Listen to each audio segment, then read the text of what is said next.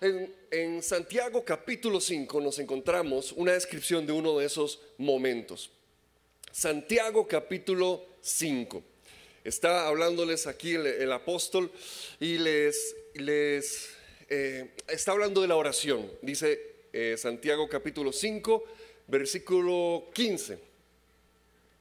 Santiago 5, 15 dice, la oración de fe sanará al enfermo y el Señor lo levantará. Si ha pecado, su pecado se le perdonará.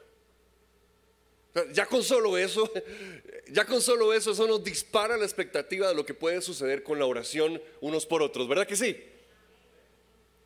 Dice, la oración de fe sanará al enfermo y el Señor lo levantará. Si ha pecado, su pecado se le perdonará. Por eso confiésense unos a otros sus pecados y oren unos por otros para que sean sanados. La oración del justo es poderosa y eficaz. Elías era un hombre con debilidades como las nuestras. Con fervor oró que no lloviera y no llovió sobre la tierra durante tres años y medio. Volvió a orar y el cielo dio su lluvia y la tierra produjo sus frutos. Volvió a orar y el cielo dio su lluvia y la tierra produjo sus frutos. Dice esa oración de fe, esa oración de fe es capaz de levantar al enfermo y si hubiese pecado, sus pecados le serán perdonados. Hay poder en la oración. Hay poder en la oración. Hay momentos donde hemos pegado tantas veces con la, con la misma situación o en la que hemos luchado tantas veces con alguna cosa en nuestra vida que hay momentos en los cuales nosotros sentimos, ¿verdad? Como que, ay, como que estamos peleando con algo tan duro, tan difícil, algo totalmente este, inamovible, ¿verdad? Eh, y nosotros decimos, bueno, ¿qué, qué, podemos hacer? Bueno, ¿qué, ¿cómo podemos luchar con esto? ¿Cómo podemos pelear con esto? Hermanos, para eso el Señor nos ha dejado la oración. Para eso el Señor ha puesto en nuestras manos el poder de la oración. Ahora, cuando nosotros leemos acerca de estas grandes oraciones, usualmente lo que pensamos es que Dios se las va a responder a alguien más. Seamos honestos, nosotros creemos, ¿verdad? Que solamente si viene este, eh, un invitado especial, el Señor va a usar a esa persona para responder la oración que yo tengo. Y estamos esperando que, en la agenda de algún gran este, predicador internacional se abra el espacio para que venga acerca de donde, nosotros estamos, porque yo sé que si esa persona ora por mí. Ahora, yo respeto mucho a los grandes hombres y mujeres de Dios. Yo respeto mucho a las personas que Dios trae. Yo sé que cuando las trae, las trae con un propósito, las trae para algo poderoso. Pero qué increíble cómo Dios está poniendo, hablando del poder de la oración en la iglesia local. Si usted se da cuenta, aquí no está diciendo, y yo voy a llegar, ¿verdad? Santiago no está diciendo, espérenme porque yo voy a llegar, ¿verdad? Espérelo pronto, una ciudad cerca a usted, ¿verdad? Espérelo pronto, gran campaña de sanidad del, del apóstol, ¿verdad? Espérelo pronto, ya va a llegar cerca donde usted está para traer el milagro que usted estaba necesitando. Él no está hablándoles de esa manera cuando les está diciendo, ustedes pueden sanar de sus enfermedades, ustedes pueden ser libres de sus pecados. Él no les está diciendo, espérense a que yo llegue, yo voy a tener un espacio en mi agenda para ustedes. Él les está diciendo, hay alguien enfermo o hay alguien que está, que está atado en pecado. Para eso hay poder en la iglesia de Cristo. Y dice, oren unos por otros, porque si uno está enfermo va a ser sano. Oren unos por otros, porque si uno está atado en pecado va a ser libre de ese pecado. Dicen, oren unos por otros. Nosotros pensamos que las grandes oraciones solo las puede hacer cierto perfil de persona, solo, solo cierto, cierta persona que ya tiene demasiada experiencia o que tiene demasiada unción o que, o que tiene eh, este, ya una, una relación demasiado rara y especial con Dios que yo no tengo idea de cómo tener y que está demasiado fuera de mi alcance. No, Santiago cuando está diciendo, hablando de la sanidad de enfermedades y del perdón de cadenas de pecados, él está diciendo, hay poder en la oración de la iglesia. Oren unos por otros. Oren unos por otros. Hermano, por eso es que nosotros aquí tenemos esa, esa convicción de que, de que cuando, cada vez que invitamos a una persona a pasar al altar, y que hay personas que están aquí intercediendo, orando este, por, por los hermanos. Algunos serán pastores, otros serán eh, este, eh, líderes que están en la iglesia. Nosotros creemos que no importa quién sea el que esté ahí, hay poderes en esa oración.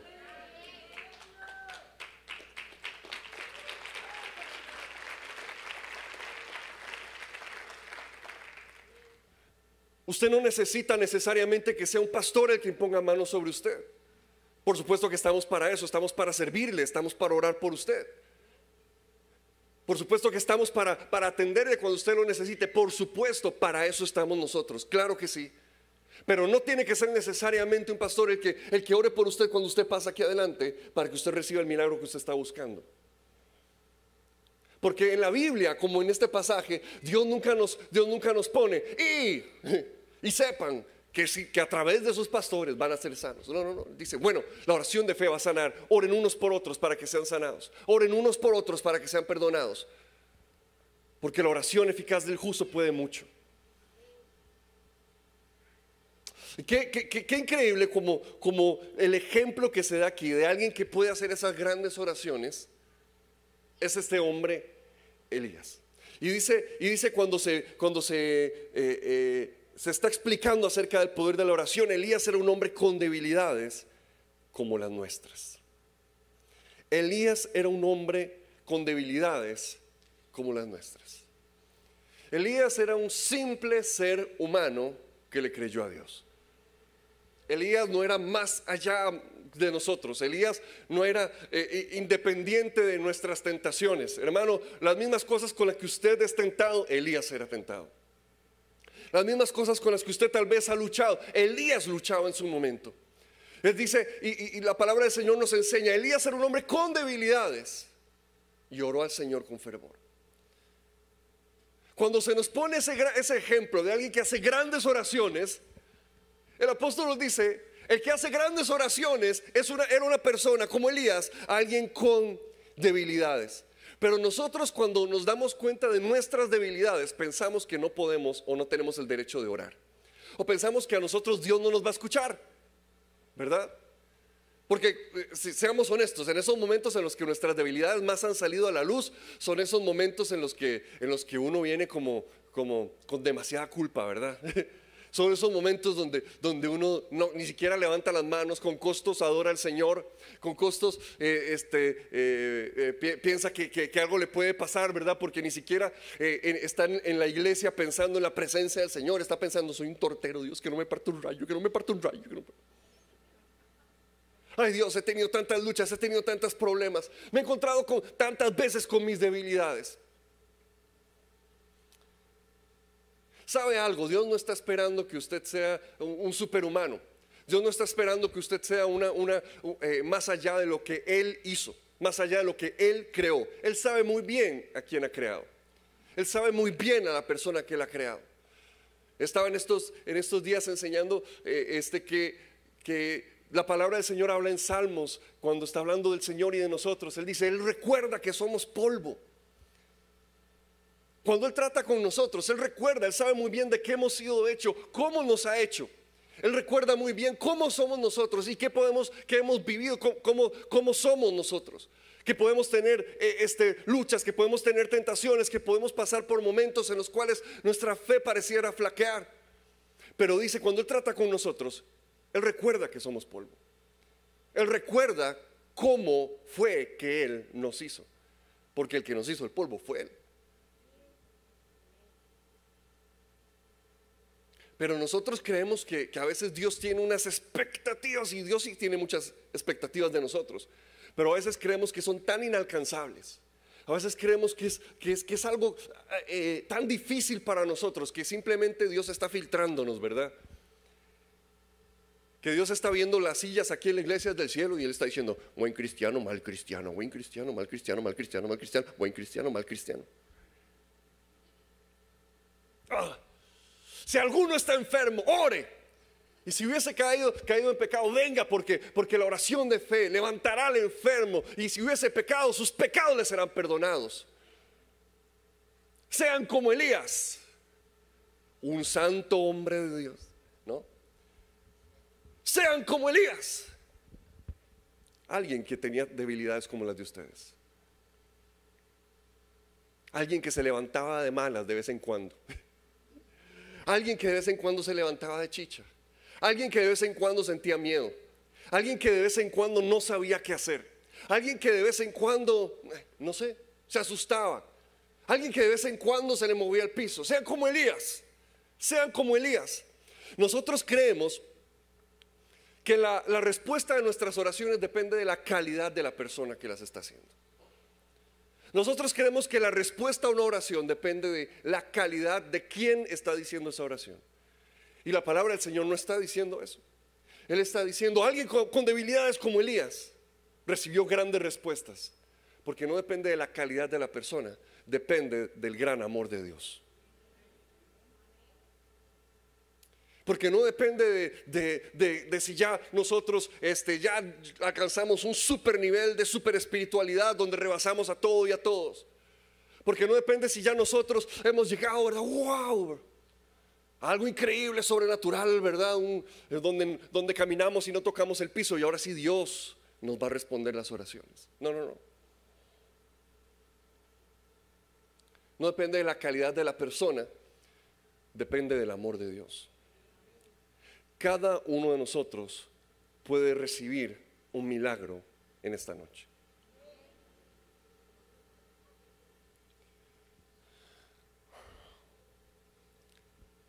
Ahora, está al otro lado. Él está diciendo, la oración eficaz del justo puede mucho. La oración del justo es poderosa y eficaz, dice en la nueva versión. La oración del justo es poderosa y eficaz. Entonces, significa que Elías era alguien con debilidades, pero era alguien justo delante del Señor. Era alguien con debilidades, y eso no hacía el que, el que tuviese debilidades, no significa que no fuera justo delante del Señor. El que tuviera sus luchas, el que tuviera este, el que de vez en cuando pegara con su humanidad, lo frustrante que es darnos cuenta, ¿verdad? De lo humanos que somos a veces. De cómo hay cosas que se salen de nuestro control, de cómo hay cosas que simplemente van más allá de lo que podemos hacer, de cómo hay cosas que sobrepasan nuestra capacidad. Uy, de vez en cuando pegamos nosotros con la realidad de que somos simples seres humanos. Pero dice la Biblia, la oración del justo es poderosa y eficaz. El ejemplo de un hombre con debilidades es ese, hombre justo, ese, Elías. Alguien justo es alguien que, ama lo que Dios ama y aborrece lo que Dios aborrece. Alguien justo es una persona que, no necesariamente es perfecta, pero que ha, tratado de sintonizar su corazón con el corazón de Dios. De, buscar al Señor de una manera sincera. De buscar a Dios de una manera, de, de una manera este, real. Donde, donde trata de sintonizar y de preparar su corazón y de alinear su corazón con la voluntad de Dios. Cuando Dios dice algo no, entonces yo trato de alejarme de eso. Cuando Dios dice algo así, entonces yo trato de buscar eso. Esa es más o menos la imagen, ¿verdad?, de una persona justa que nosotros encontramos en la palabra del Señor. Alguien que, se, que, que, busca alinearse con la voluntad de Dios. Y usted sabe algo, la oración muchas veces, el primer milagro que hace es alinearnos con la voluntad de Dios. Eh, la oración siempre va a cambiar las cosas. La oración siempre va a transformar. O transforma lo que está afuera o transforma lo que está adentro. Pero la oración siempre va a transformar. Y nos va a empezar a alinear con la voluntad de Dios. A mí me parece increíble cómo este, cuando Jesús está orando en el, jardín, en Lucas 22, 42, ah, Jesús le está pidiendo al Padre y le está diciendo, Señor, pero ah, si es posible, pasa de mí esta copa. Yo no quiero ir a la cruz, estaba diciendo Jesús el día antes. Vea, Jesús usted lo ama con todo su corazón. Jesús entregó su vida por usted, pero él no quería ir a la cruz. Él no quería ir a la cruz. Él no quería tener que pasar por eso, porque él sabía muy bien lo, aquello que él iba a sufrir, aquello por lo que él iba a pasar. Y por eso la noche antes de ir a la cruz, él estaba orándole al Padre y él estaba diciendo, Señor, revisemos los planes. Este, eh, volvamos a ver si hay alguna posibilidad, si, si hubo algo que, no tomamos en cuenta. Eh, eh, ¿Habrá alguna posibilidad? Si es posible, pasa de mí esta copa, Señor. Uy, yo, si hay alguna posibilidad, Señor, de que yo no me tome este trago tan amargo, Señor, uy, yo desearía que fuera así. Pero que no se haga mi voluntad, sino la tuya. Esa es la actitud del justo.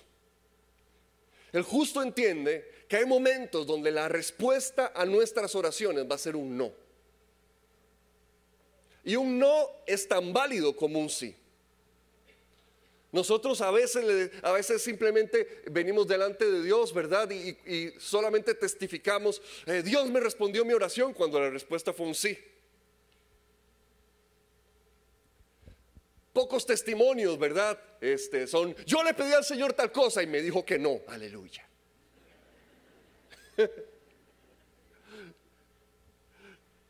Yo, yo, yo intercedí y le pedí al Señor y gloria a Dios. Dios dijo, no. Pero a Jesús esa noche le respondieron que no. A Jesús. A Jesús. La respuesta esa noche a la oración de Jesús fue un no. Pero entonces, ¿para qué estaba orando? Porque lo que necesitaba ser transformado no era lo que estaba afuera. Lo que necesitaba eh, alinearse, era lo que necesitaba acomodarse, era lo que estaba dentro. Y la oración, aun cuando haya momentos donde nosotros digamos o sintamos, uy, pero no siento que está surtiendo efecto, ¿verdad? En lo que estoy viendo afuera, a veces es porque el milagro que necesitamos tiene que pasar adentro.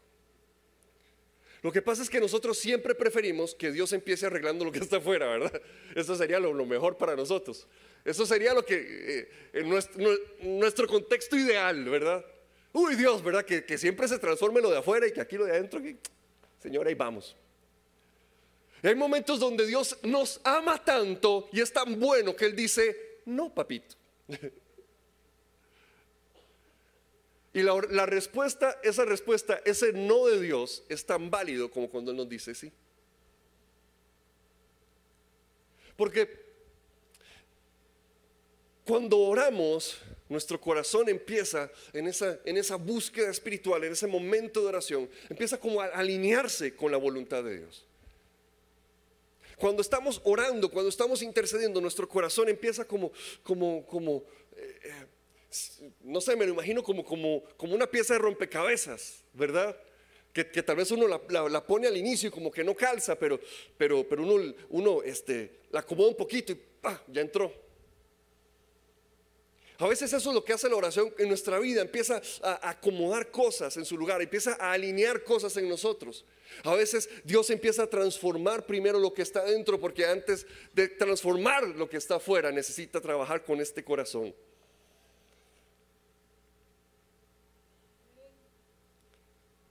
La oración, pero eso no significa que la oración del justo no sea poderosa y eficaz, a pesar de que a veces la respuesta es un no. Eso no significa que la oración del justo deje de ser poderosa y eficaz. Hermano, su oración es poderosa, su oración es eficaz. No piense que usted está desperdiciando tiempo orando. No piense que usted está desperdiciando tiempo intercediendo delante del Señor. No piense que usted está, está perdiendo el tiempo, está haciendo el ridículo orando delante del Señor, porque la palabra del Señor es clara, la oración del justo es poderosa y eficaz. Algo está pasando.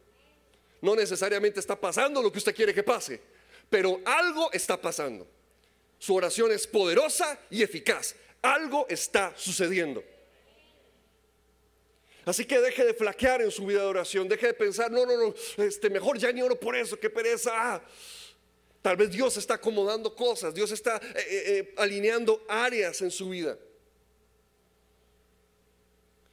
Porque la oración que es eficaz va a buscar reclamar la voluntad de Dios.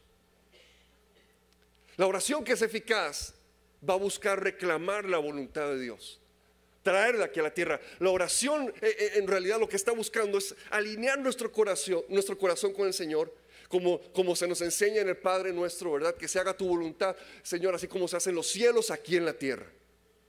Eso es lo que sucede en la oración. Por eso en el Padre nuestro Jesús nos enseñaba a orar así. Porque en el momento de oración estamos alineando nuestro corazón con lo que está sucediendo en el cielo, con lo que el cielo ha dicho que debe suceder, para que pase aquí en la tierra también. ¿Usted quiere que sus oraciones siempre le respondan un sí? Bueno, ni a Jesús le pasó, pero si usted quiere que siempre le respondan sí, sepa que el secreto es siempre orar de acuerdo a la voluntad de Dios. Cuando oramos de acuerdo a lo que el Señor quiere, ese va a ser un sí siempre. Y eso no significa que no haya que pelearla, eso no significa que no haya que, que lucharla.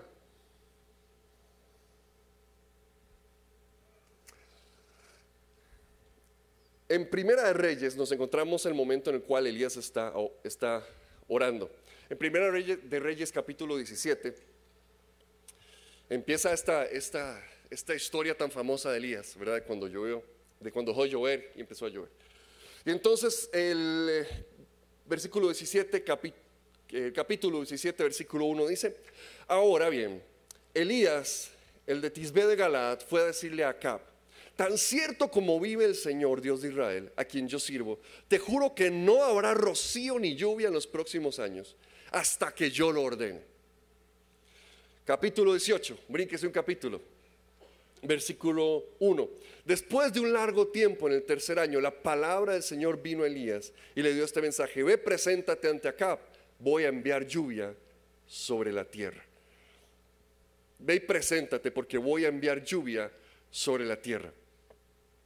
Al principio donde él está diciendo, no va a llover sino por mi palabra, ah, como que suena como que, Elías más creído, ¿verdad? Que maníaco, ¿verdad? No va a llover si no es por mi palabra. La única razón por la que le fue respondido un sí a esa oración es porque él estaba representando la voluntad de Dios en ese momento para el pueblo de Israel. El pueblo de Israel se había estado alejando del Señor y había estado buscando los Baales. Y adivine una de las funciones de los Baales. Los Baales no solo dan victoria en la guerra. El Baal, la función que tenía era traer la lluvia. Baal traía la lluvia sobre los sembradíos. Entonces, por supuesto, esa era la gran tentación de Israel, de estar buscando a Baal. Porque era como, como, como, eh, o sea, toda su vida, toda su, su economía, toda su subsistencia dependía de que cayera lluvia. Si no caía lluvia, se morían, así de sencillo, ¿verdad? Aquí en Costa Rica como que tenemos ríos por todo lado, tal vez nos, puede costar entender eso, pero aún así vemos cómo se nos afectan las siembras y, y mucho de la producción nacional, dependiendo de las lluvias. Ahora imagínense sin tener ríos disponibles. Simplemente, solamente dependían de la temporada de lluvia. Por eso se veían tan tentados año tras año de decir, bueno, y por aquello, si Dios nos falla, pidámosle a Baal también. Y por aquello, si Dios no nos puede cumplir, de también, de mejor, mejor, mejor que este, quitemos todas las posibilidades, cubramos todas las posibilidades, mejor. Y por aquello, por aquello, está bien, orémosle a Baal, pidámosle a Baal, póngase un balsillo por ahí, que no lo vea el sacerdote, porque si no, esconda. Póngalo ahí detrás métalo en la gaveta, pero ahí lo tenemos. Y lo, que me parece tan interesante fue como que, como que, fue como que Dios dijera, como que Dios dijera, ok, ¿quieren, quieren la lluvia que Baal puede traer, ok, voy a quitar mi lluvia y esperemos a que Baal le responda. Fue como que Dios les dijo, ok, Baal les trae la lluvia, ah bueno, Vamos a ver si es cierto. Dios recogió todas las nubecitas. Vamos a ver qué va a hacer Baal. Esperemos a Baal. Tres años y no cayó ni una sola gota. Y el pueblo buscando a Baal, el pueblo adorando a Baal, el pueblo eh, eh, este, viendo a ver que, cómo, cómo lograban eh, este, que, que, Baal ¿verdad? Les soltara algo. Fue como que Dios estaba diciendo, ok, ok, ok. Vamos a ver si es cierto. Llegan momentos en nuestra vida donde Dios nos entrega a la consecuencia de nuestro pecado porque no hemos querido reaccionar. Llegan momentos en nuestra vida donde Dios dice, te he estado tratando de ayudar, te he estado llamando la atención, he estado advirtiéndote de lo que puede pasar. Ok, ¿quieres, prosperidad a través, de, a, través de hacer cosas ilegales? Ok, ok, vamos a ver si es cierto. Ok, ¿quieres, quieres plenitud sexual a través, a través del pecado? Vamos a ver si es cierto. Y Dios empieza a recoger sus nubes y nos deja solos con Baal. Y hermano, quedarse solo con Baal es de las peores cosas que le puede pasar a usted que encontrarse solo con ese pedacillo de, piedra o de palo, encontrarse solo con Baal de repente, es de las peores cosas que le puede pasar a una persona. Y por eso hay momentos donde Dios la única opción que tiene es dejarnos a solas con nuestros ídolos. Hay momentos donde la única opción que le dejamos al Señor es abandonarnos a nuestros ídolos para que nosotros comprobemos que nuestros ídolos no tienen el poder de hacer que la lluvia descienda. Y en ese momento, ese día, Elías estaba representando la voluntad de Dios, la voz de Dios sobre el pueblo de Israel. No caerá ni una sola gota de lluvia hasta que yo lo diga, dijo el profeta de Dios.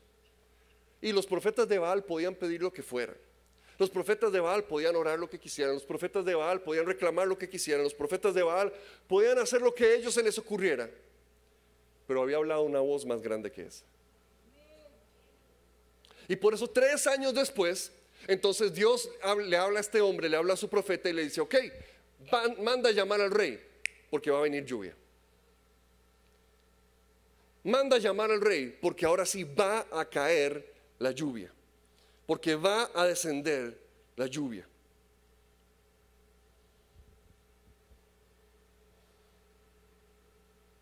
Hermano, cuando nosotros solamente estamos peleando porque se haga nuestra voluntad, es cuando nos empezamos a hacer baales. Cuando nosotros queremos que las cosas se hagan con nuestras reglas y a nuestra manera, es cuando empezamos a poner baales en nuestra vida. Cuando nosotros no sabemos lidiar con el hecho de que hay cosas a las que Dios nos dice no, entonces es cuando nosotros decimos, voy a buscar un Dios que me diga sí.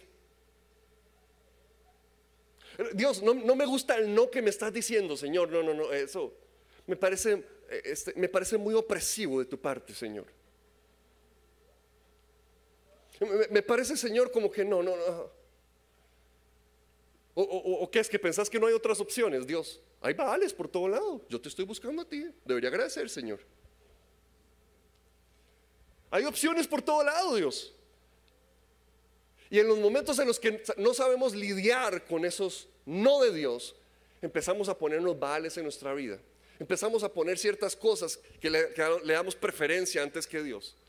Y Dios de nuevo en su amor y en su misericordia empieza a llamarnos y a decirnos, no, no, venite para acá, deja sus bajales, no te van a dejar nada, ellos no te proveen nada. Ah, pero sigue lloviendo. Ay, ¿quién será el que trae la lluvia, papito malagradecido?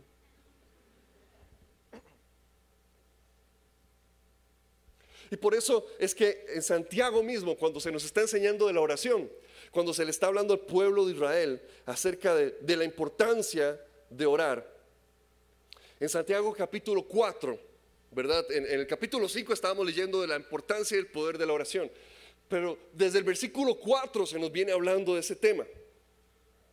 Dice el versículo 2, Santiago 4, 2, desean algo y no lo consiguen. Matan y sienten envidia y no pueden obtener lo que quieren. Riñen y se hacen la guerra. ve al pueblo haciendo un berrinche, tratando de conseguir lo que quieren por todo lado se hacen la guerra, no tienen porque no piden. Y cuando piden y cuando sí oran, no reciben porque piden con malas intenciones para satisfacer sus propias pasiones. No, no, lo que quieres es alimentar tu Baal. No estás sometiéndote a Dios. Lo que quieres es, es, fortalecer tu Baal. Lo que quieres es de acuerdo a tu voluntad, no a la voluntad de Dios. Lo que estás buscando es poner primero tu voluntad, no la voluntad de Dios. Estás buscando a un Dios que sea como, como simplemente un genio de la lámpara, ¿verdad? Uy, si froto tres veces mi Biblia, el Señor me va a hacer el milagrito. Uy, Dios, Dios. Concédeme tres deseos, Padre. Tratamos a Dios como el genio de la lámpara que simplemente está ahí para respondernos lo que nosotros nos da la gana. Por eso cuando nos dice que no, nosotros decimos, ¿qué le pasa a Dios? No, me voy con mi Baal entonces. Usted no me quiere dar lo que yo quiero, así que me voy con mi Baal. Así que voy a buscar a mi Baal. Versículo 7 del capítulo 4 de Santiago. Así que sométanse a Dios. ¡Ay! ¡Qué difícil! Resistan al diablo y él huirá de ustedes. Esto es una lucha, hermanos. Esto es una pelea. Escuche la predica de la mañana. Acérquense a Dios y Él se acercará a ustedes. Pecadores, límpiense las manos. Ustedes los inconstantes, purifiquen su corazón. Reconozcan sus miserias, lloren y lamentense. Híjole, pero qué, qué concho se ha puesto este versículo, ¿verdad? Que su risa se convierta en llanto y su alegría en tristeza. Humíllense delante del Señor y Él los exaltará. Y eso era lo que le estaba pasando al pueblo de Israel. No quería humillarse delante del Señor. No quería reconocer que Dios estaba sobre todo y sobre todos. Quería seguir buscando más a los Baales, quería seguir buscando su provisión más en otros dioses o más de otras maneras. Preferimos, preferimos los Baales, preferimos buscar esos Baales. Preferimos refugiarnos en esos Baales. Preferimos esperar en esos Baales que someternos a Dios. Porque cuando estamos en ese, en ese jardín de Getsemaní, estamos diciendo, Señor, uy, yo no quiero esta copa, Señor, pero que se haga mi voluntad y no la tuya, Dios. Esa es la diferencia de nuestra oración a la oración de Jesús. Dios que se haga mi voluntad y si vos no la haces, me la hace Baal. Dios que se haga mi voluntad, si vos no la haces, alguien más me la va a hacer. Y la realidad es que cuando estamos totalmente entregados a Dios, nuestra oración es como esa de Jesús. Señor, tú eres mi única respuesta. Yo preferiría que no fuera así.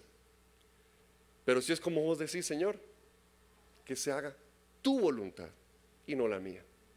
Yo no voy a correr a un Baal. Yo no voy a ir a otro lugar. Dios, si tú estás diciendo no, yo lo acepto. Señor, yo acepto tanto tu sí como tus no. Yo te busco a ti, Señor. Ese es un justo. Por eso la oración del, del justo es poderosa y eficaz. Ese es un justo. El justo lidia con los sí de Dios y con los no de Dios. El justo reconoce que un no de Dios es mejor que un sí de Baal. El justo entiende que es preferible tener un no de Dios que un sí de Baal. El sí de Baal, ah, eso, eso nos llena, eso nos complace. El sí de Baal, ah, ese nos, ah, nos emociona, nos da lo que nuestra carne quiere. El sí de Baal hace que, recibamos eh, lo, que, lo que nosotros preferimos. Pero la realidad es que un no de Dios es mejor que un sí de Baal. Un no de Dios es preferible. Porque Dios siempre va a buscar lo mejor para nosotros. Hay momentos donde sucede así, si usted, si usted es papá, usted lo ha visto, ¿verdad?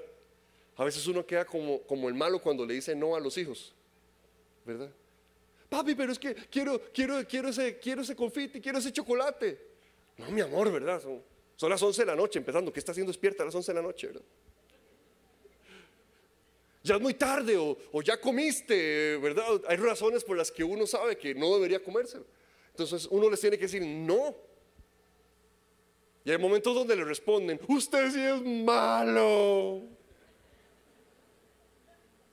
¿Y cuántos cristianos tienen una, relación así de infantil con Dios? Seamos honestos. Dios, usted sí es malo. Me dijo que no. Esa era la huila que yo quería, Señor. Usted sí es malo. Usted sí es malo, Señor. Ese era el negocio que yo quería. Usted sí es malo. ¿Qué tal si oramos como los justos que reciben tanto los sí de Dios como sus no? Pero aún así, un justo siempre ora con fe, sabiendo que su oración es poderosa y eficaz.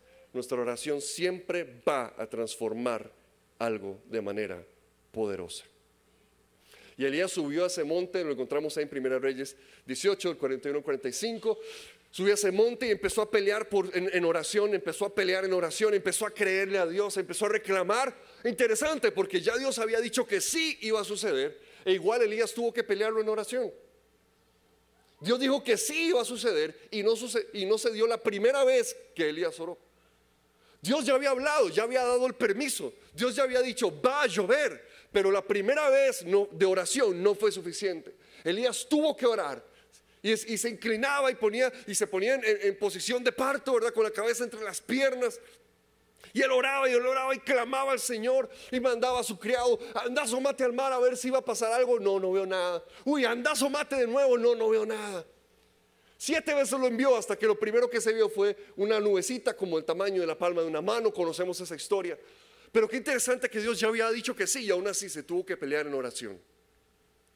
Un sí de Dios no significa que no haya que pelear las cosas. Un sí de Dios no significa que no haya que darse de manazos con el diablo. Un sí de Dios no significa que nosotros no tengamos que pelear por las cosas. Muchas veces un sí de Dios lo que nos está ganando es una batalla, es una pelea lo que nos está metiendo es en, el campo de batalla. Muchas veces ese sí de Dios lo que está haciendo es poniéndonos en el lugar donde más fuerte va a ser la, batalla. Muchas veces ese sí de Dios nos va a poner en un lugar en el cual la vamos a tener que pelear durísima. Pero tengo un sí de Dios, así que se venga quien quiera venirse. Porque lo que Dios ha dicho, eso va a pasar.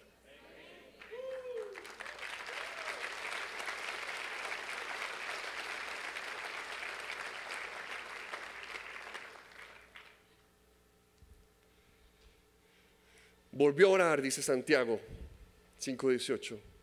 El cielo dio su lluvia y la tierra produjo sus frutos. Eso es lo que hace la oración del justo.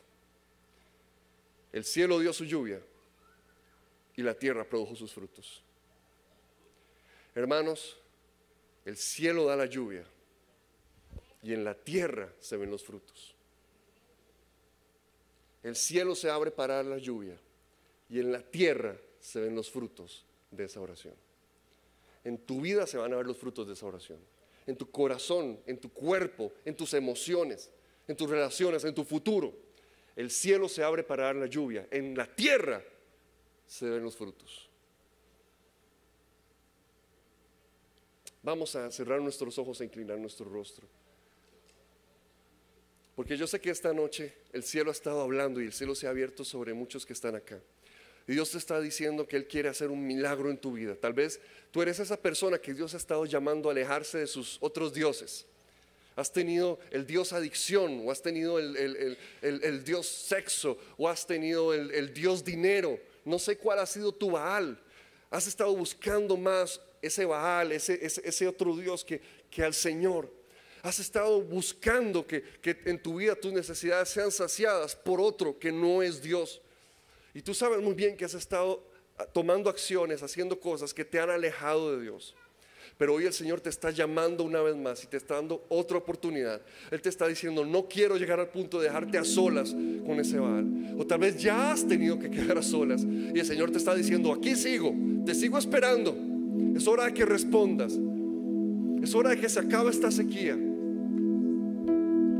Si usted es una persona que se ha alejado del Señor, y necesita venir a Él, tal vez por primera vez, o reconciliarse con Él. Si nunca ha hecho una oración para aceptar a Jesús en su corazón y ponerlo en el primer lugar, por favor levante su mano en esta noche, queremos orar con usted. Es la oración más importante.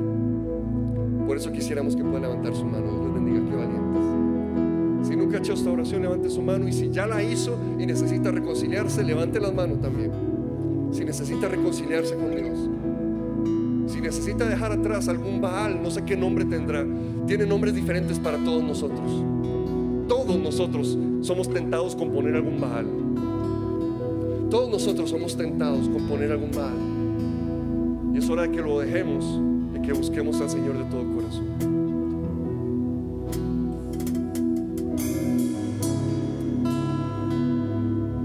Gloria a Dios. Ahí donde usted está, quisiéramos hacer esta oración acompañándolo. Le agradezco si puede repetirla conmigo. Oremos todos juntos. Señor Jesús, más fuerte, Señor Jesús, en esta noche reconozco mi pecado. He hecho lo que está mal delante de ti. Yo lo sé, pero me arrepiento. Te pido perdón. Y te pido, oh Dios, que hagas un milagro en mi vida. Lo que se ha secado, porque se lo entregué al enemigo en mi vida, yo te pido que sea transformado en mí. Jesús, acepto tu sí y acepto tus no. Señor, toda mi vida la entrego en tus manos. Quiero decirte que te pongo en primer lugar. Humillo mi corazón delante de ti. Reconozco que te necesito. Gracias por tu amor y tu perdón. Amén y amén. Demos un aplauso fuerte a estas personas. Pongámonos todos de pie, los pastores y el equipo de administración pasen aquí adelante. Hermano, si usted vino necesitando algo de parte del Señor, vamos a orar por usted. La oración del justo es poderosa y eficaz. Algo va a pasar en esta noche. Algo va a suceder en esta noche.